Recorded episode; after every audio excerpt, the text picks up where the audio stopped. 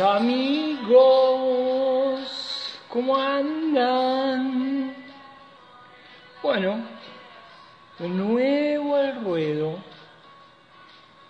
Espero que anden bien.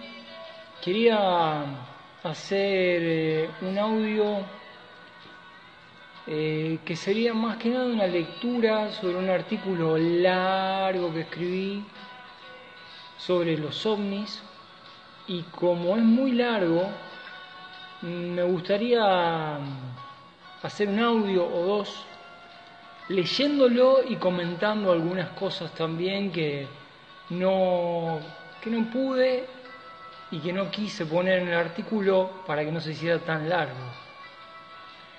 Eh, tenemos pendiente, soy consciente, el estudio de Daniel, pero les explico por qué lo estoy demorando. Primero, sinceramente, porque no tengo ganas, sinceramente, no tengo ganas, no tengo ánimo eh, para, para hacer el estudio.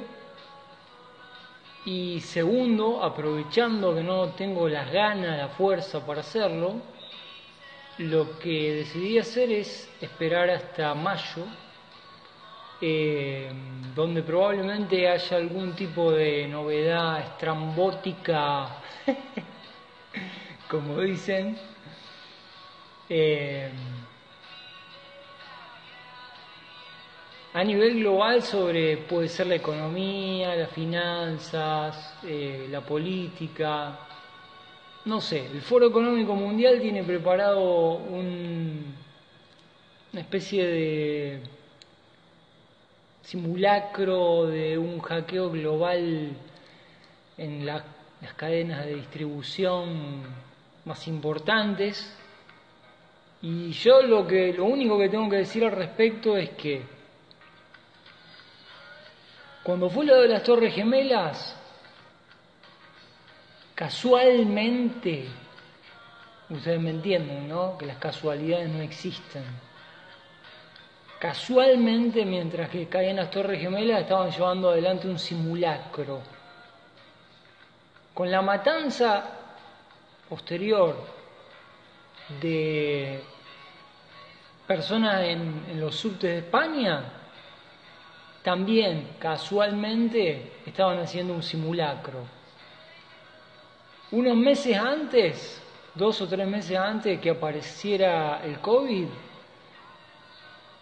eh, estaban haciendo un simulacro de una pandemia global con base no en China, sino en Brasil, el evento 201, famoso. Y ahora nos dicen que van a hacer un simulacro de un hackeo global de todas las cadenas de distribución. Eso incluye los bancos, las finanzas internacionales. incluye, incluye todo, todo lo que eh, de una o de otra manera podría poner el mundo pata para arriba. Entonces, yo no quiero gastar pólvora en chimangos eh, teniendo en menos de, vamos a decir, en menos de dos meses eh, un posible evento de, gran calado que puede trastornar ya no el mundo entero en, los términos de una pandemia, sino algo mucho peor, ¿no? que existe la posibilidad de que eso pase de mayo en adelante, por supuesto que existe. Por supuesto que existe la posibilidad de que de mayo en adelante algo pase de la mano del Foro Económico Mundial. El Foro Económico Mundial es el foro de Davos, es exactamente el mismo, nada más que se va renovando a medida que va pasando el tiempo, ¿no? Va recibiendo un poder cada vez más siniestro y más profundo y más capacidades, más autoridad, más alcance, tiene más voz, una voz que resuena ya mm, mucho más que en Europa, resuena a lo largo de todo y a lo ancho de todo el mundo, lo que decide este foro. Este foro económico mundial es el que hace poco mandó un video promocional diciendo que para el 2030 no vamos a, a tener nada y vamos a ser felices, lo cual significa que nos están tomando el pelo, nos están tomando de idiotas, porque no es así, digamos, eh, eh, se están burlando, ¿no? Se están burlando de nosotros.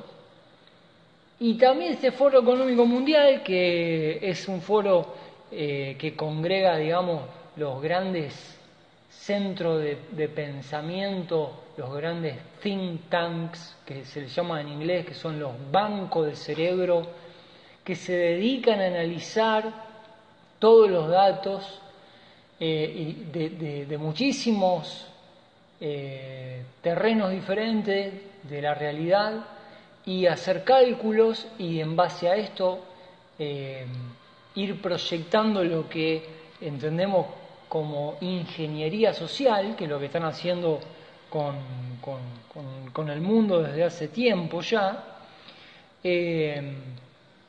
son esta gente, son esta gente esta gente también ha dicho, y, tengan en cuenta de que es un foro económico mundial, debería dedicarse exclusivamente a, a la economía y a la finanza globales.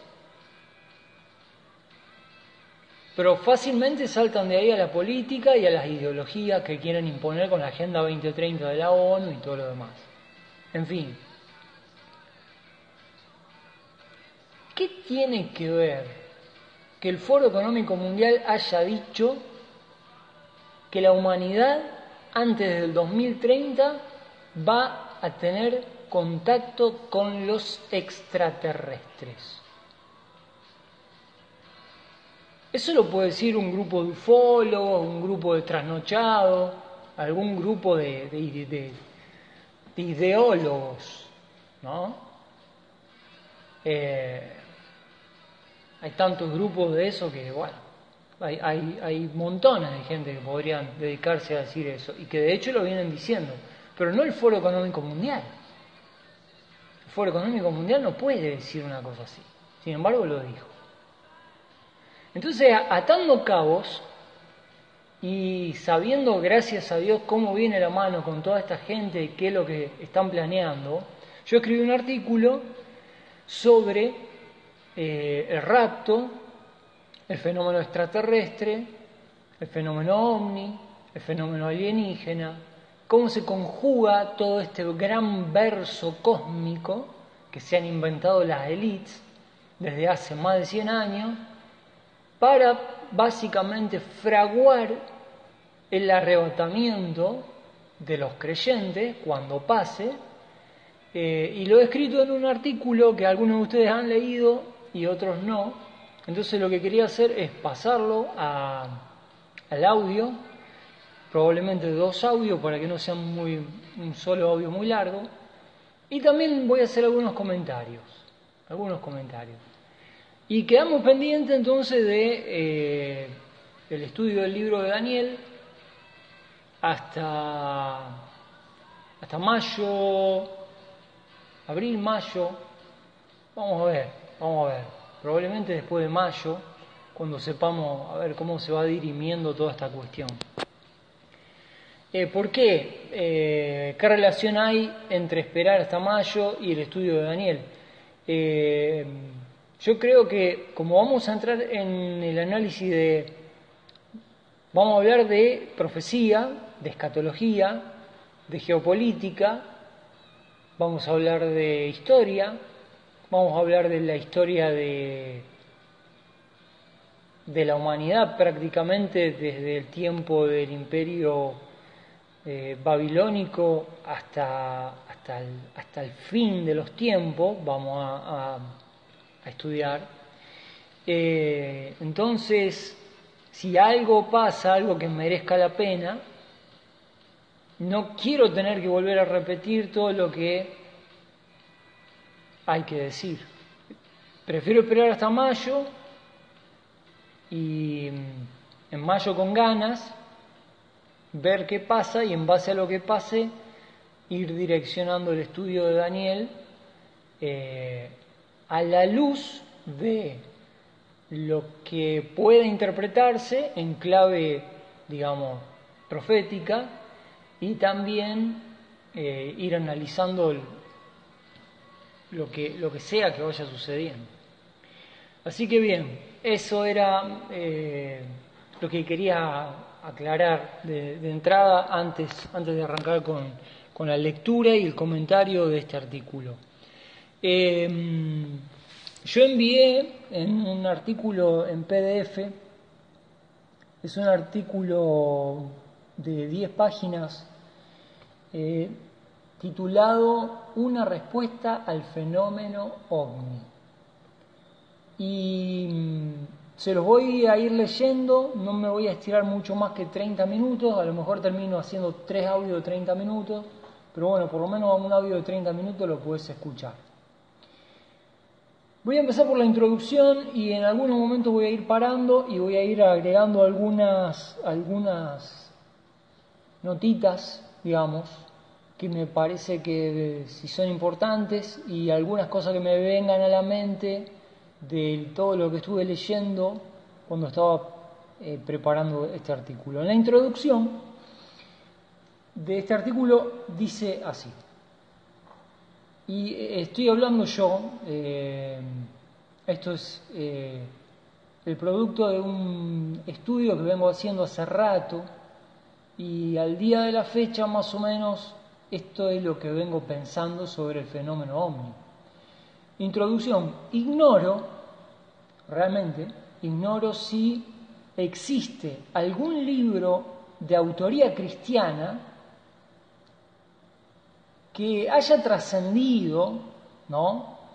entre, entre los creyentes, recopilando y haciendo referencia y, dando un sentido a la documentación histórica que hay sobre el tema ovni. Realmente no sé, he buscado un poco, pero no he encontrado nada serio de temática cristiana hablando del tema ovni, pero en base a la documentación que hay. No he encontrado y no sé si hay. Algo así sería necesario por dos razones, creo yo. Primero, porque es indispensable dejar de recurrir a la imaginación y a doctrinas especulativas sobre, por ejemplo, los demonios para explicar el fenómeno ovni, que es lo que muchas veces los creyentes hacen, ¿no? Para explicar el fenómeno ovni, lo primero que hacen los creyentes es, no, son los demonios. Bueno, está bien. Eh, intuitivamente está bien, pero hay una distancia entre un demonio, entre un ángel caído, digamos, ¿no? Y un ovni, hay, hay una distancia importante y hay algo en el medio ahí que se nos está escapando. Y esto hay que investigarlo y hay que exponerlo. Entonces es indispensable buscar la documentación y ver qué sentido tiene para dejar de recurrir a la imaginación y a las doctrinas puramente especulativas para explicar el fenómeno ovni. Los creyentes siempre se taran cuando tienen que explicar el fenómeno ovni. En segundo lugar, es importante ir a los documentos porque tenemos que dejar la ignorancia sobre el tema ovni y entrar en el terreno de las pruebas. Cuando uno entra en el terreno de las pruebas, de los documentos, estas pruebas explican por sí mismas cómo son las cosas desde su origen. Solo entonces, una vez que hayamos hecho eso, se podrá dar una respuesta satisfactoria sobre el asunto y a la vez una respuesta coherente con lo que nos dice la Biblia. ¿Mm? Cosa que hasta ahora yo lamentablemente quisiera haber encontrado un libro de autoría cristiana que dé una buena explicación del fenómeno ovni, pero no hay. Por lo menos en castellano.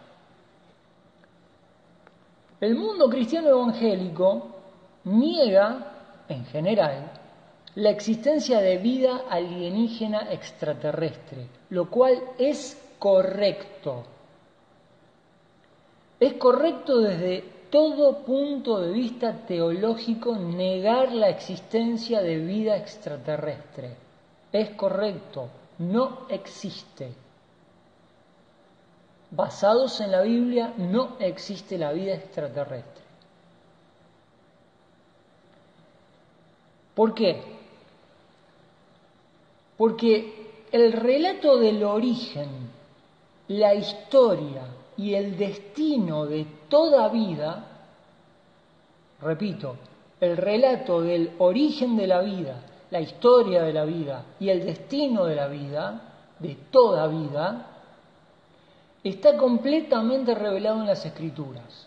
Y las escrituras no hablan absolutamente nada de una creación extraterrestre alienígena que Dios haya hecho cuando tenía un ratito de tiempo ahí, eh, mientras que, no sé, no, no existe. Miren, me viene a la mente una anécdota que les voy a contar. Ven, por ejemplo, estas cosas en el artículo no las puse y recién me viene a la mente ahora. Fíjense esta, este razonamiento brillante, brillante de parte de uno de mis primos que se llama Ricardo. Hablando en una oportunidad con él sobre este tema, él me preguntaba por qué no, con semejante expansión que Dios había hecho en los cielos, estamos hablando de una persona que es creyente, ¿eh? con semejante expansión que Dios había hecho en el cosmos, ¿por qué teníamos que dudar de que eh, no existiera vida en algún otro rincón de, alguna galaxia. Yo le dije, bueno, primero y principal porque eh, Dios estaría obligado a decirlo en la Biblia. Dios se obligó a sí mismo eh, a, contar todo en la Biblia. Todo lo que hizo, sin obligación de hacerlo, lo hizo. Cuenta todo, ahí no falta nada no hay ningún secreto. Contó todo y mucho más de lo que podría, eh, podríamos haber necesitado. Así que si Dios no lo dice en la Biblia, no, no existe. Eh, además, entramos en un difícil debate sobre la salvación, porque toda creación de vida que Dios ha hecho, y me voy a referir a los ángeles y a los hombres, y yo se lo dije muy resumido esto a, mi primo en esa charla, eh, toda creación que Dios ha hecho con libertad propia eh, ha fallado. Los ángeles fallaron después de la creación y una parte, un tercio de los ángeles cayeron. Yo creo que la Biblia enseña que un tercio de los ángeles eh, de la totalidad se rebelaron, bajó la guía de Lucero, y los hombres ni hablar, ya queda demostrado, ¿no? Los hombres fallaron terriblemente. Y mm, si Dios hubiera hecho eh, algún otro tipo de vida en algún otro lugar remoto de, la galaxia, también hubieran fallado, también hubieran fallado. Y esto nos lleva a pensar de que el plan de redención el plan de rescate para las almas perdidas está revelado en la Biblia. Para los ángeles no hay redención, no existe redención, no hay posibilidad de que ellos sean salvos, porque ellos juegan con unas reglas diferentes a la nuestra, y, y nosotros sí. Pero si algún otro grupo de seres creados por Dios existiera, hubieran sido creados, hubieran fallado, y la Biblia también nos tendría que decir de qué manera Dios redimió o piensa redimir eh, a, esos, a esos otros. Y ciertamente Jesucristo no fue a morir a ninguna galaxia y a dar su vida en rescate por los extraterrestres. Eh, el relato, lo repito, el relato de el origen de la vida, de todo, de toda vida, ya sea angélica o humana, la historia completa de la vida esta y el futuro, el destino eterno de la vida está completamente revelado en la Biblia. Esto charlábamos con mi primo, entonces él llegó a esta conclusión. Ah, bien, entonces el universo está vacío y si llegamos a la conclusión de que no existe nada ahí, entonces lo que tenemos que pensar es que está vacío para que nosotros en un futuro lo poblemos. Exacto, le digo yo. Exactamente, Ricardo, es así. No es, no es tan inmenso como para pensar en que hay vida ahí, sino que es tan inmenso para pensar de que vamos a tener que poblar esa inmensidad solitaria del, del universo de vida. No es que tiene que haber vida porque es tan grande, no es así, la lógica es distinta, la lógica es, es tan grande para que lo llenemos de vida, pero bueno, todavía no entramos en esa faceta, todavía no, no llegamos ahí. Bueno, un tema tabú que, me, es un pensamiento lateral este, ¿no? Pero un tema tabú que no se habla entre los creyentes es la reproducción después de la glorificación. Nadie quiere hablar de eso. Yo sí, yo encantado de la vida, aparte la Biblia es bastante clara en eso. Eh, pero nadie quiere hablar de eso porque todo el mundo piensa de que no, que todo eh, sexo no, no hay que hablar de sexo porque el sexo es un tema tabú y cómo, vamos a hablar de sexo en, la vida eterna si la Biblia no habla, sí, sí habla, la Biblia habla un montón de eso, lo suficiente como para proyectar un montón de cosas de que los creyentes no quieren ni hablar, no quieren ni hablar, tienen miedo los creyentes de hablar de eso. Eh, por eso surgen ideas raras sobre la eternidad y la vida de los creyentes que llegan a ser realmente, eh, no diría una herejía, pero diría que son cachivaches, cachivaches de ideas las que pululan en la mente de los creyentes cuando los creyentes se niegan a usar el cerebro, el razonamiento que Dios nos dio sobre los pasajes de la Escritura para pensar en la reproducción y como decía mi primo, está esa inmensidad ahí vacía, entonces, para que llenemos eso de vida. No significa que por ser tan grande tiene que haber vida, sino que está ahí esperándonos para que nosotros dominemos no solamente la tierra, ¿no? digo yo, como Dios nos mandó al principio en la creación, sino todo también, todo, todo el universo, todo el cosmos. Em, de ahí llegamos a la conclusión de que el universo es infinito porque la vida es infinita. No puede haber un límite en el universo. La expansión del cosmos tiene que ser infinita porque la vida es infinita. Tiene que haber lugar para la expansión de la creación de Dios. Pero eso es otro tema. Ahora bien, em, volviendo a esto, ante el testimonio de las escrituras en cuanto al origen de la vida, nos damos cuenta de que eh, una idea tan extraña como lo es la existencia de vida extraterrestre no tiene lugar en las páginas de la Biblia. Algunos han pensado que como la Biblia no dice nada, a lo mejor Dios se lo guardó a eso, ¿no? Algunos han dicho de que no, Dios no tiene la obligación de decirnos lo que habrá hecho eh, por, algún rincón del universo. A lo mejor son nuestros hermanos, como dijo Pancho. Sí, sí, seguramente existen, dijo el Papa Bergoglio. Seguramente existen y, y serán nuestros hermanos. Y de hecho él dijo en la entrevista, cuando le preguntaron sobre la vida extraterrestre, que él estaría dispuesto incluso a bautizarlos si vinieran a la Tierra.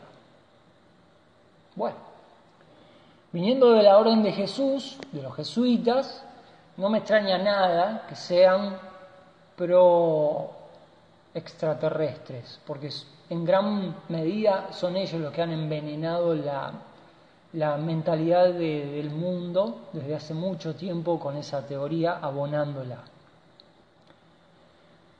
Bien, sigo leyendo. Ahora bien, el testimonio, ante tal testimonio de las escrituras, la ausencia de toda referencia a una supuesta creación de vida alienígena por parte de Dios no puede considerarse una simple omisión. No podemos creer que Dios, ah, sí, los extraterrestres deben existir, pero Dios habrá omitido poner la creación de los extraterrestres en la Biblia. No, no, no, no, no, no, no, no es una simple omisión, no puede ser una simple omisión, sino que si la Biblia no dice nada de eso, nosotros tenemos que entender, si entendemos la Biblia en todo su contexto, que la Biblia para nosotros es la palabra terminante de, la autoridad divina, si la Biblia no dice nada de eso, significa que es una rotunda negación de la existencia de vida extraterrestre. Especialmente por las implicaciones que esto traería sobre la doctrina de la salvación, que en teología se le llama soteriología. Porque la salvación en griego es sotería y la, el estudio sobre la sotería, sobre la salvación, se llama soteriología. Este tema de la existencia de la vida extraterrestre suele asociarse más bien con la actividad demoníaca dentro del pueblo cristiano. Sin embargo, aunque intuitivamente correcta, la cristiandad fracasa a la hora de establecer una hipótesis seria. ¿Por qué? Por carecer del conocimiento de cierta documentación que resulta crucial para dar respuesta a este asunto. Yo diría la respuesta más contundente sobre el fenómeno ovni. Cuando uno ignora la documentación histórica que hay sobre este tema, uno no puede, no te alcanza la Biblia. Eh, con la Biblia podés negarlo, pero no podés construir una hipótesis para explicar de dónde sale todo este fenómeno extraterrestre. Este artículo no pretende ser exhaustivo, quiere decir, yo no pretendo escribir el libro que no está escrito en este artículo, sino tan solo dar una orientación, una orientación necesaria para señalar el camino a una respuesta convincente, bien documentada, coherente con el espíritu de las escrituras. Bien. ¿Cuánto tiempo vamos? Vamos en 29 minutos. Bueno, esa es la introducción. Dejo la introducción acá y paso otro audio para mm, el primer punto.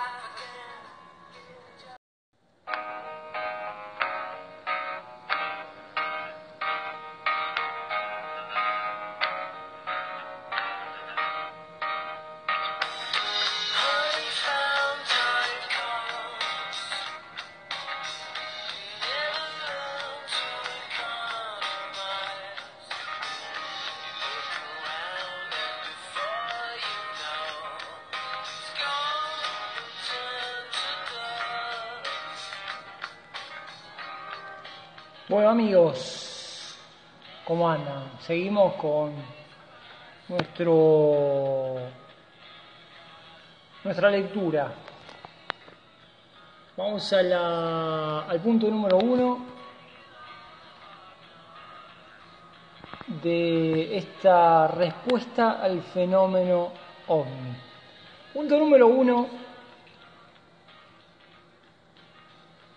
dice, ante una sospechosa reivindicación histórica de la ufología, porque estamos a las puertas de eso.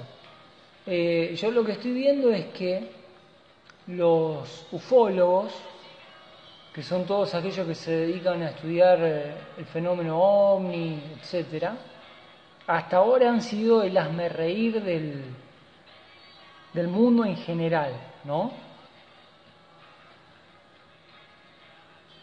Siempre fueron ninguneados, siempre fueron negados, siempre fueron tratados como locos, siempre fueron eh, estigmatizados, siempre fueron burlados por, los grandes medios, eh, también por las grandes instituciones, por las grandes autoridades. La característica que tienen los gobiernos sobre el tema ovni es un negacionismo eh, histórico, todos los gobiernos y todas las fuerzas armadas, todos los servicios de inteligencia, niegan, niegan, niegan, niegan esto sistemáticamente desde el primer día, desde los primeros avistamientos, desde las oleadas de avistamientos que hubo en la década del 50, del 60, que ya vamos a llegar a eso, dónde fue y por qué, qué pasó, qué hipótesis podríamos tener.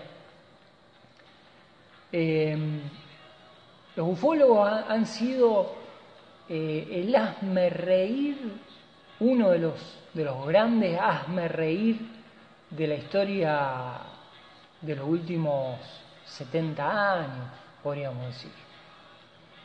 Eh, y ahora lo que se ve, amigos, es que esto está por cambiar, o vamos a decir así, esto de a poco está cambiando, esto está cambiando. ¿Por qué digo esto? Ahora ustedes me van a, me van a poder entender. Bien. Vamos entonces al, al texto. Número uno, ante una sospechosa reivindicación histórica de la ufología. Si bien he compartido con anterioridad el núcleo o el nudo de esta información, esta vez la motivación es diferente, ya que al parecer, a mediados de este año, la psicosis ovni alienígena prepara hasta alcanzar niveles elevados. Y me pregunto, esta es la pregunta que yo me quiero hacer anticipadamente, amigos. ¿Qué respuesta van a dar los cristianos si en julio, agosto empiezan a aparecer en la tele noticias ovnis. ¿Qué explicación van a dar los cristianos? ¿Qué van a decir los cristianos? No, son demonios que se transforman en objetos voladores. En abril de 2020, tengan en cuenta esto, en abril de 2020, el Pentágono publicó, y yo diría por primera vez, tres videos de ovnis tomados desde aviones militares en el 2004, 2014 y 2015. Hubo un, un estallido en el momento en que el Pentágono reconoció y publicó estos tres videos fue un antes y un después en la historia de la ufología. En un cambio de rumbo y de política totalmente insólito, el servicio de inteligencia más grande del mundo e histórico negacionista de este tipo de documentos dejó escépticos a los ninguneados ufólogos y a multitudinarias audiencias sugestionadas por las teorías ovnis alienígenas. Claro, ustedes imagínense que de estar décadas y décadas negando toda esta cuestión, de golpe y porrazo, tenés a este servicio de inteligencia, que es el más grande del mundo, el Pentágono, publicándote oficialmente tres, no uno, sino tres videos de ovnis captados desde casas eh, norteamericanas. Bueno, ¿se imaginan que esto revolucionó? Esto removió el avispero de la ufología. Esto fue abril del 2020, hace casi un año. A esta extraña actitud, porque de hecho es una actitud extraña, debería llamar la atención esto, por parte del Pentágono, que el Pentágono haga una cosa así, debería encender las alarmas de muchos. A esta extraña actitud que algunos han asociado con medidas de alivio y de distracción en plena pandemia, es verdad, imagínense abril de año pasado, eh, se descuelga el Pentágono, el gobierno norteamericano, en ese momento estaba Trump, se descuelgan con el tema OVNI, ¿no? en, pleno, en plena explosión pandémica. Algunos han dicho, bueno, fue para distraer. Yo no estoy tan seguro. Ahora voy a argumentar por qué. Algunos podrían asociar esta actitud extraña del Pentágono con medida de distracción en plena pandemia. A esta actitud se sumó que no fue una, una simple publicación, se promulgó una ley en el Senado de Norteamérica. Fue la promulgación de la ley, estoy leyendo entre comillas, ¿eh? el nombre de la ley, ley de autorización de inteligencia se llama, búsquenla si quieren, el que quiera. Un documento de más de 5.000 páginas, leo entre comillas, que instruye a los responsables de defensa para que entreguen la información en un plazo de 60 días a las comisiones del Congreso. En el informe a entregar deberá estar el detalle de las observaciones de objetos voladores no identificados, junto con el análisis de la información. Además, deberá haber análisis de datos del FBI derivados a su vez de investigaciones sobre fenómenos no identificados en el espacio aéreo norteamericano. Cierro comillas. O sea, eh, no es que el Pentágono dijo, bueno, sí, tenemos un par de archivos ahí. No. Esto se blanqueó y se promulgó una ley para que el Pentágono eh, presente la información disponible en archivo, que son archivos top secret que nadie tiene acceso. Bueno, como dice el dicho, cuando la limosna es grande, hasta el santo desconfía, ¿no? La comunidad ufológica, ¿cómo reaccionó? Bueno, reaccionó de muchas maneras ante esta noticia no solamente de, parte de la reacción del el Pentágono, sino también de una comisión especial en el Senado de los Estados Unidos presidida por eh, el señor Marco Rubio, creo que fue el que preside la comisión de investigación y de blanqueo de estos archivos.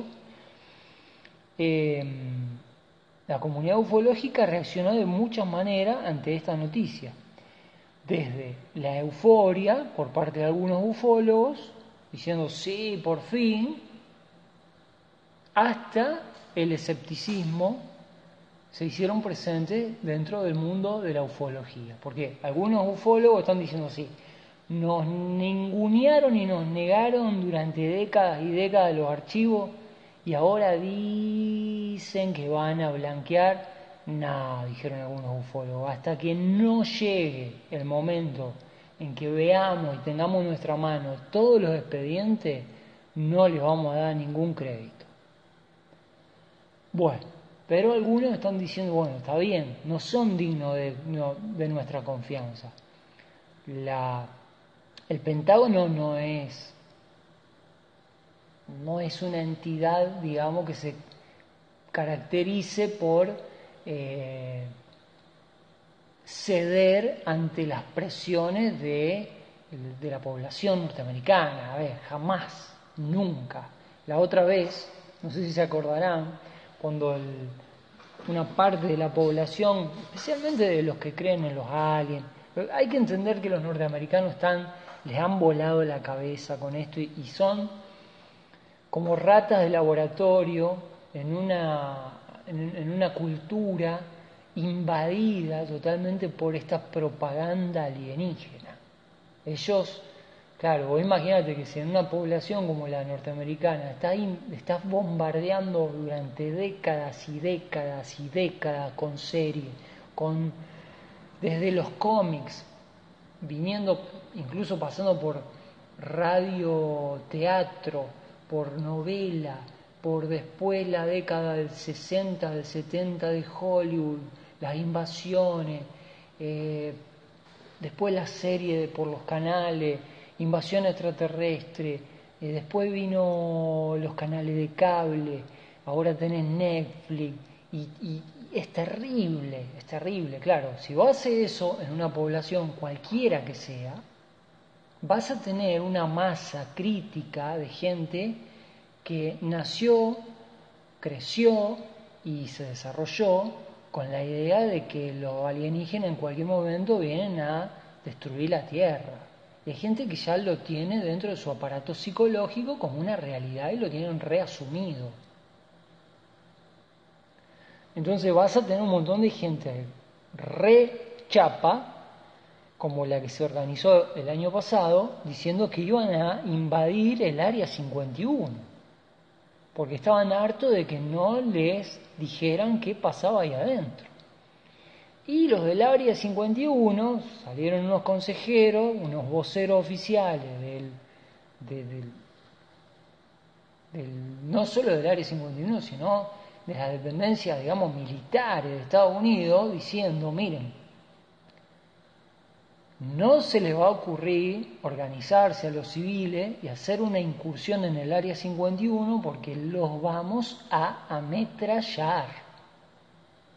Esto es así.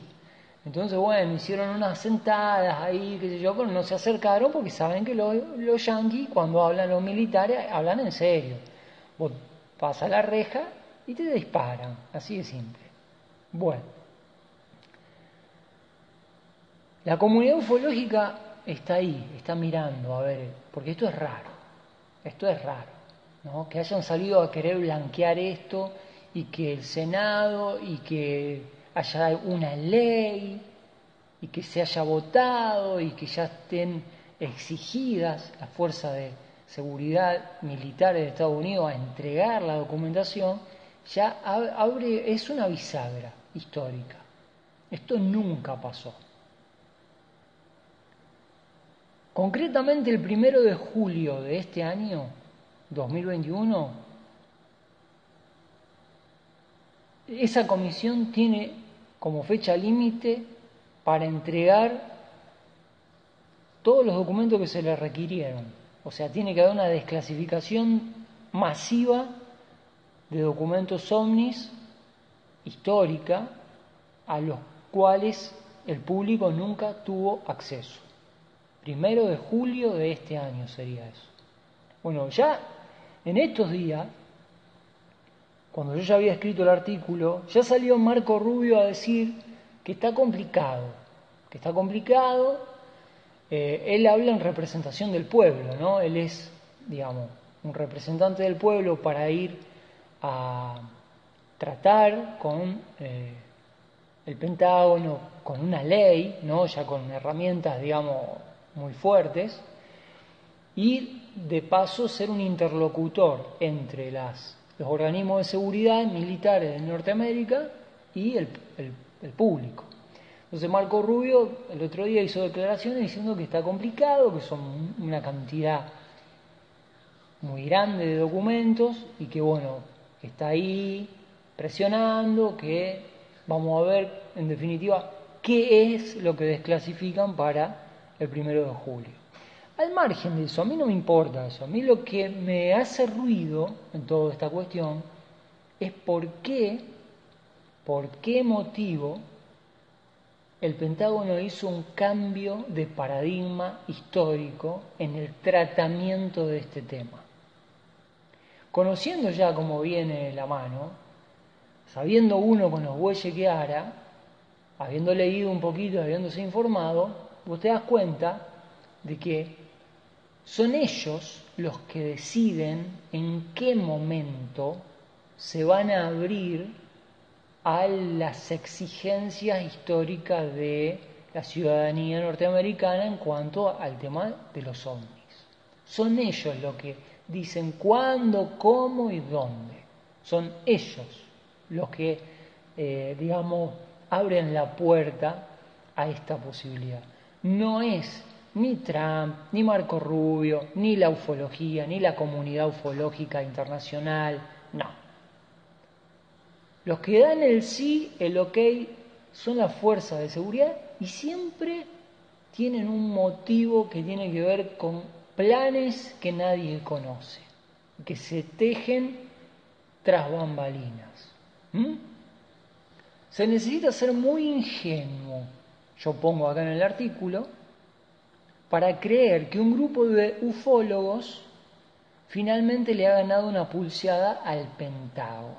A ver, ellos deberían saber que las cosas no funcionan así. Y acá pongo una cita de un expresidente norteamericano, Roosevelt, que dijo la siguiente frase, escúchenla. En la política nada sucede por accidente. Si esto sucede, usted puede apostar a que fue planificado de esa manera. ¿Se entiende? Entonces, bueno, esto no es un accidente ni es que la ufología le está eh, ganando una pulseada por fin al Pentágono. No, esto, no, funciona así. Esto no, no, es así. No es así. Bueno, eh, ¿cómo es? ¿Cómo es? Es, como les digo, eh, acá eh, esto funciona de una manera muy distinta. Acá hay una agenda, hay una agenda que se sigue. Si hay que negar la existencia de los ovnis y de los extraterrestres, aunque, el relato extraterrestre sea una fábula, una farsa hecha, si hay que negar y poner la cara dura durante 30, 40, 50, 60, 70 años, se hace. Para eso están estas instituciones, para mostrar la cara de póker. Y cuando llega el momento, cuando fue planificado, que hay que blanquear estas cosas, entonces, eh, claro, como hicieron esto en abril de 2020, se publican tres videos de OVNI siendo perseguidos por casas de la Marina norteamericana. Es muy simple, es así. Entonces, pasamos al punto número dos. Si sabemos que esto no funciona así, ¿cómo funciona? Bueno, vamos más para atrás. Número dos, un discurso histórico. Vamos a analizar un discurso histórico que está olvidado. En 2017 yo escribí un artículo ya sobre este tema en 2017. En 2017 se cumplieron 100 años. 100 años no, no es un día, ¿eh? 100 años. 1917. Plena Primera Guerra Mundial. En 2017 se cumplieron 100 años de un discurso demasiado importante para dejar en el olvido, pero casi desconocido. Un discurso que probablemente la mayoría de los que lo lean no lo creerán. Pero en fin, un discurso legítimo y muy coherente con lo que ocurriría después en la historia hasta el día de hoy. En 1917, bajo el patrocinio de la Fundación Carnegie, una fundación elitista como podríamos decir hoy por hoy, la función del club eh, de, la, de, Fundación Carnegie en aquella época, habrán escuchado hablar de eh, del Club Bilderberg, por ejemplo, ¿no? que es la élite que se junta todos los años a puerta cerrada a hablar de temas secretos, invitan a los especialistas más grandes en temas, les prohíben hablar de lo que se habla dentro del Club Bilderberg, dura una semana, no se publica nada, no puede ir la prensa, no se dice nada, es todo secreto. Eso se viene reuniendo desde más o menos 1950 hasta la fecha, todos los años se hace una reunión del Club Bilderberg. Bueno, en esa época ese Club Bilderberg era la Fundación Carnegie, fundada en 1902 por un ultra multimillonario, uno de los millonarios más grandes de la historia en ese momento, que era Don Carnegie, eh, que pertenecía a algunos grupos secretos, esotéricos, ocultistas, discretos, que se consideraba una persona atea, que financió un montón de instituciones que le hicieron daño al mundo occidental en los siguientes 100 años.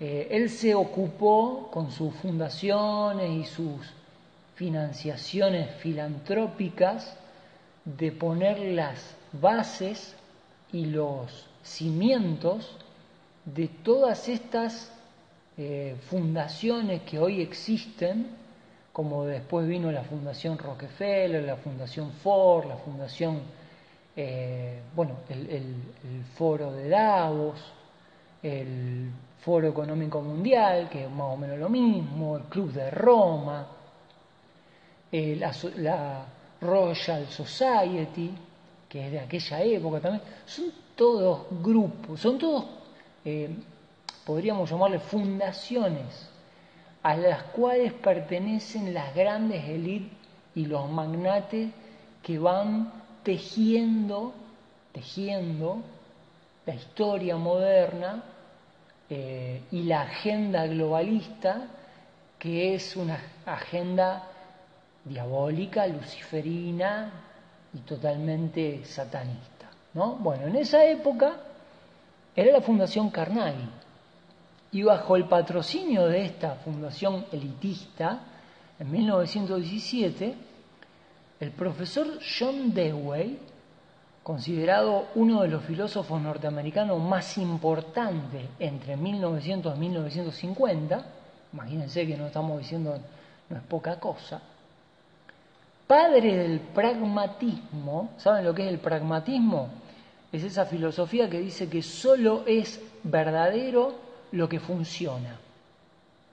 Básicamente vamos sobre rieles hoy por hoy de pragmatismo. Lo que no funciona, lo que es idealismo, lo que es todo eso, digamos que no tiene una aplicación concreta, no, eso no sirve.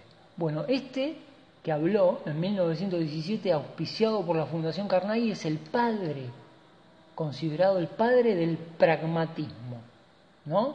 Solo es verdadero legítimo y útil aquello que funciona, que da resultado. Bueno, él habló ante la Fundación Carnegie y este hombre también, John Dewey, era psicólogo, pedagogo, y dijo palabras por medio de las cuales podemos entender todo el inmenso engaño que se estaba tramando en aquella época. Estoy hablando de 1917. Dijo John Dewey, escúchenlo, comillas abro, este es parte de su discurso. Alguien remarcó que la mejor manera de unir a todas las naciones de este globo sería un ataque desde otro planeta bajo el aspecto de un enemigo alienígena. La gente respondería bajo un sentido de unidad y propósito. Tenemos el siguiente paso hacia eso en el presente. Ante una amenaza común, Norte y Suramérica, Occidente y Oriente, han hecho una cosa insólita, una cosa maravillosa, una cosa que posiblemente la historia futura apuntará a lo más importante en estos días maravillosos. Se han unido fuerzas con creces e íntimamente en una causa común con los otros y con las naciones europeas que fueron amenazadas más directamente. Lo que unos pocos soñadores esperaban que podría ocurrir en el transcurso de algunos lentos próximos siglos, se ha convertido en un hecho consumado en unos pocos y rápidos años. A pesar de la distancia geográfica, la diferencia de habla, las diferentes religiones y objetivos independientes hasta la fecha, las naciones de todos los continentes han formado lo que por el momento no es más que un Estado mundial en una acción cooperativa inmensa en nombre de la civilización. Cierro comillas. ¿Ustedes escucharon lo que acabo de leer? La mejor manera de unir a todas las naciones del globo sería un ataque desde otro planeta bajo el aspecto de un enemigo alienígena. La gente respondería bajo un sentido de unidad. 1917